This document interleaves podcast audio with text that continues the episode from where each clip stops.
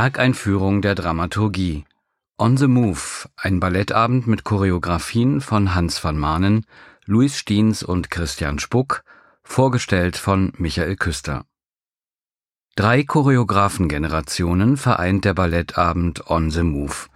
Dem titelgebenden Stück von Altmeister Hans van Maanen sind ein Stück des scheidenden Zürcher Ballettdirektors Christian Spuck und eine Kreation des jungen Stuttgarter Choreografen Louis Stiens an die Seite gestellt. Bei aller choreografischen Diversität ist dieser Dreierabend zuallererst eine spannende Reise durch wegweisende Partituren des 20. Jahrhunderts. Es lohnt sich, mit geweiteten Ohren in diesen Ballettabend hineinzugehen, in dem die Philharmonia Zürich von der Dirigentin Aleftina Ioffe geleitet wird. Das 1923 uraufgeführte erste Violinkonzert von Sergei Prokofjew steht im Mittelpunkt der Choreografie On the Move von Hans van Maanen. Im Sommer 2022 hat der niederländische Choreograf mit deutschen Wurzeln seinen 90. Geburtstag gefeiert. In Amsterdam gab es aus diesem Anlass ein dreiwöchiges Festival mit 19 seiner Ballette, insgesamt sind es aber 150. Bei Tänzerinnen und Tänzern gilt es als Ritterschlag, in diesen Stücken auftreten zu dürfen. Der Name Hans van Maan ist verbunden mit dem Netherlands Tanztheater, das er in den 60er Jahren geleitet hat und an das er nach einem Intermezzo beim holländischen Nationalballett Ende der 80er Jahre als Choreograf und Regisseur zurückgekehrt ist, ohne administrative Pflichten. Der Choreograf versteht sich selbst als einen Ingenieur der Tanzkunst, der den durch Bewegung zu gestaltenden Raum nach den Prinzipien des Bauhauses organisiert. Nur keine Fransen ist seine Devise. Das Vorbild von Manens ist immer Georges Balanchine gewesen, der legendäre Chef des American Ballet Theatre. Beide sind Tanzpuristen, die nichts anderes im Sinn haben als den Tanz selbst, ich mache keine Experimente, ich mache Ballette, so hat es Hans van Maanen selbst auf den Punkt gebracht. In seinen Stücken erleben wir die Hinwendung der Tanzenden zueinander und wir finden eine Humanität, die dem Neoklassizismus verloren gegangen war. On the Move ist 1992 beim Holland Festival in Amsterdam herausgekommen, getanzt vom Netherlands Tanztheater. Einen gewissen Spirit der 90er, den spürt man durchaus in dieser Choreografie. Die insgesamt 14 Tänzerinnen und Tänzer jedoch, die sich durch dieses Stück bewegen, das sind selbstbewusste und starke Persönlichkeiten von heute. Im Zentrum der Choreografien von Hans van Maanen stehen die verschiedensten Paarbeziehungen. Auch in On the Move ragen die Pas de deux heraus. Das Geschehen wird hier über weite Strecken von zwei Paaren bestimmt, einem roten und einem schwarzen Paar. Dem roten Paar gehören die lichten, sonnendurchfluteten Passagen des Prokofjew-Konzertes. Da liegt Aufbruch und Euphorie in der Luft. Das schwarze Paar wirkt sehr geerdet, Reife und Erfahrung sind da zu spüren. Auch in On the Move erleben wir das, was für Hans van Maanens Ballette typisch ist, nämlich einen unendlichen Reichtum an Gefühlen, Bewusstseinszuständen und Seelenlagen. Und natürlich sind auch in the Move die Signaturgesten Hans van Maanens enthalten. Die Hände, die wie fragend, was soll's, in die Luft geworfen werden, die Hände, die wie nachdenkend, tastend, diagonal nach oben weggestreckt sind. Und, ebenso unverzichtbar, die Augen, der Augenkontakt zwischen den Tanzenden ist bei Hans van Maanen immer einchoreografiert. Das zweite Stück unseres Ballettabends heißt Tal und stammt von dem jungen deutschen Choreografen Louis Stiens. Er ist gebürtiger Münchner, hat im Stuttgarter Ballett getanzt und geht seit einigen Jahren sehr erfolgreich auch choreografische Wege. Zum Thema Natur und Naturerfahrung gibt es große Musik vom Anfang des 20. Jahrhunderts. Partituren von Claude Debussy und Maurice Ravel, die Nuage Wolken aus Debussys Nocturne, dann ein Satz aus Gaspard de la Nuit von Maurice Ravel, Le Gibet, das ist ein Galgenhügel im Abendlicht und schließlich ebenfalls von Ravel Une barque sur l'océan aus den Miroirs. Zusammen mit seiner Bühnenbildnerin Bettina Katja Lange hat Louis Stiens ein dreidimensionales Bühnenbildobjekt entwickelt.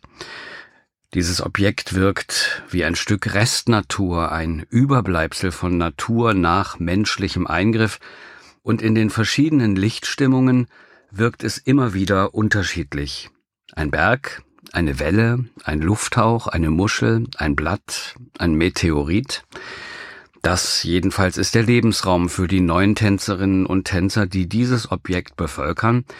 Am Beginn sehen wir einen Tänzer, der auf diesem Berg steht und in die Ferne schaut, als wolle er fragen, was ist dahinter? Natur wird in Besitz genommen. Louis Stiens hat sich die Frage gestellt, wie natürlich, aber auch wie künstlich sich Tänzerinnen und Tänzer in diesem Raum bewegen können. Quadratzentimeter für Quadratzentimeter erobern sie sich diesen Raum und dabei entsteht eine Choreografie des Hangelns, des Rutschens, des Fallens und des Gleitens. Jeder Felsvorsprung, jede Aushöhlung, jede Vertiefung hat einen genau definierten choreografischen Zweck und zum Glück ist es keine artistische Nummer, sondern hat eine ganz große Poesie.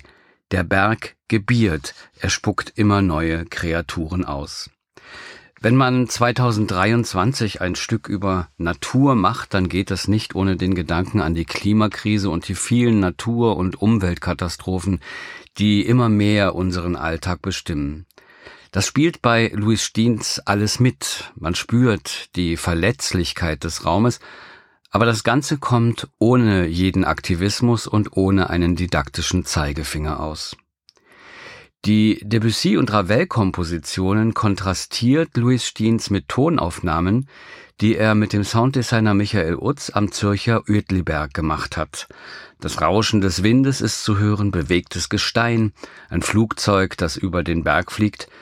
Entstanden ist eine Klangcollage aus Feldaufnahmen, die uns zufällige Bruchstücke und Ausschnitte aus der Natur präsentiert, denen aber nichts Idyllisches mehr anhaftet. Manchmal ist es Audiomüll, es gibt eben auch eine akustische Umweltverschmutzung.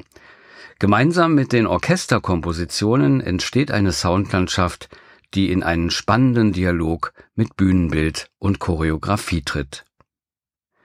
Den Schluss des Abends bildet Christian Spucks Choreografie Lontano. Es ist sein letztes Stück für das Ballett Zürich, ehe er im Herbst 2023 die Geschicke des Staatsballetts Berlin in seine Hände nimmt. In Zürich wird die britische Choreografin Cathy Marston ab August neue Ballettdirektorin und so ein Wechsel, der ist notwendigerweise auch immer mit personellen Veränderungen verbunden. Alles ist on the move. Dieses Abschiedsstück von Christian Spuck ist nicht frei von Emotionalität und Melancholie. Lontano, in Entfernung, entfernt, ein Begriff aus der Musizierpraxis und da sind wir beim Thema dieser Choreografie, das sich entfernen, das sich distanzieren, Abschied, Auflösung. Lontano ist ein berühmtes Stück des ungarischen Komponisten George Ligeti. 1967 wurde es bei den Donau-Eschinger Musiktagen uraufgeführt. Aus einem einzigen Ton im äußersten Pianissimo entwickelt das in Einzelstimmen geteilte Orchester kanonartig immer dichtere polyphone Strukturen, die sich gegenseitig überlagern. Dadurch entsteht ein ganz feines Tongewebe, und man kann das vergleichen mit dem Knüpfen eines Netzes oder dem Verweben eines Teppichs aus kürzeren und längeren Fäden. Wenn man dann so einen kanonischen Prozess mit weiteren kanonischen Prozessen überlagert, verschiedene Tonlagen, verschiedene Instrumentengruppen wählt und dies mit unterschiedlichen Lautstärke und Artikulationsweisen versieht, dann kann aus einem Ton eine riesige, vielfarbig schillernde Klangskulptur entstehen, eine Klangskulptur aus Fäden unterschiedlicher Stärke und Farbe, deren Gesamtbild bald schärfer, bald unschärfer zu hören ist. Wir haben es also mit sich überlagernden Klangflächen zu tun, die wirken zunächst fast stehend, aber man merkt sehr schnell, dass das Ganze eine relativ große Dynamik besitzt, und irgendwann hat man das Gefühl, man sei selbst in Bewegung. Für den Choreografen ist Lontano eine Herausforderung. Man fragt sich, wo kann man sich in dieser Musik eigentlich festhalten? Wo kann man auf diesen Klangflächen choreografisch andocken? Doch je öfter man das hört, wird man in diesen Klangflächen ein faszinierendes Eigenleben entdecken. Da gibt es tatsächlich feinste Mikrostrukturen, in denen unglaublich viel passiert und die man beim Choreografieren sehr gut erfassen kann. Das gilt auch für die Tänzerinnen und Tänzer des Balletts Zürich, die nach vielen Produktionen mit moderner Musik von Hans Zender oder Helmut Lachenmann ganz geschulte Ohren haben. Dem Stück von Ligeti hat Christian Spuck weitere Kompositionen an die Seite gestellt. Ein zweites Orchesterstück von dem Amerikaner John Zorn, Jahrgang 1953. Es ist eine Fassung des hebräischen Gebets Kol Nidre, das an Yom Kippur, dem höchsten jüdischen Feiertag, gebetet wird und bei dem man sich von allem Gewesenen loszulösen und reinzumachen sucht. Zu den zwei Orchesterstücken kommen noch zwei Einspielungen der Pianistin Alice Sarah Ott, ein Chopin-Prälud und eine Eigenkomposition von ihr. In diesem Lullaby to Eternity, da reflektiert sie über das Lacrimosa aus Mozarts Requiem. Christian Spuck hat im Zusammenhang mit seinem Stück von einer Abschiedspostkarte gesprochen, auf der die einzelnen Tänzerinnen und Tänzer des Balletts Zürich ihre Signatur hinterlassen. Das ist noch einmal eine große Liebeserklärung an dieses Ensemble, das aus starken Einzelpersönlichkeiten und individuellen Charakteren besteht. Sie werden sehen, wie liebevoll ja geradezu zärtlich Christian Spuck seine Tänzerinnen und Tänzer noch einmal in schönstem Licht erstrahlen lässt und jede und jeden von ihnen auf individuelle Art zum Leuchten bringt.